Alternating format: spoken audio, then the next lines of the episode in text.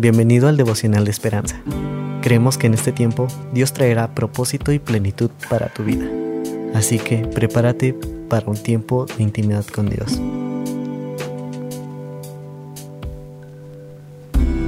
...17 de enero... Cazadores de tormentas. Dios cambia la tempestad en sosiego y se apaciguan sus ondas.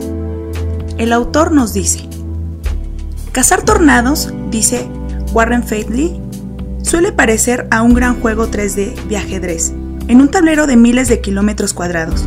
El fotógrafo, periodista y cazador de tormentas agrega, estar en un lugar correcto, en el momento preciso, es una sinfonía de pronóstico y navegación, mientras uno esquiva desde el granizo del tamaño de una pelota de softball hasta tormentas de polvo y equipos agrícolas arrastrados.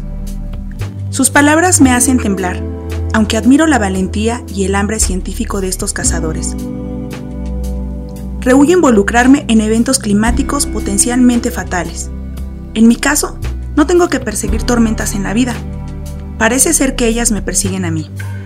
Esta experiencia se refleja en el Salmo 107, que describe a marineros atrapados en una tormenta, perseguidos por las consecuencias de sus malas decisiones. Pero luego, el salmista declara, entonces claman al Señor en su angustia y los libra de sus aflicciones. Cambia la tempestad en sosiego y se apaciguan sus ondas.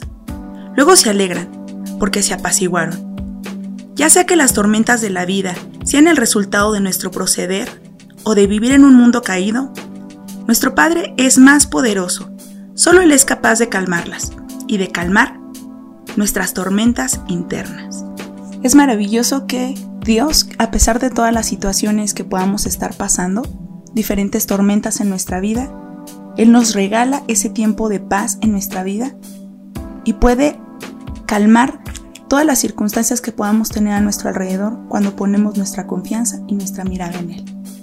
Oremos. Señor, te damos gracias porque por sobre todas las cosas, Señor, tu, tu poder es mayor, Señor.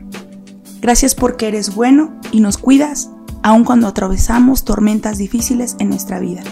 Que nuestra confianza siempre esté puesta en ti. Te damos muchas gracias porque siempre nos bendices y nos ayudas. En el nombre de Jesús. Amén. Esperamos que hayas pasado un tiempo agradable bajo el propósito de Dios. Te invitamos a que puedas compartir este podcast con tus familiares y amigos para que sea de bendición a su vida. Puedes seguirnos en Facebook, Instagram y YouTube como Esperanza. Hasta mañana.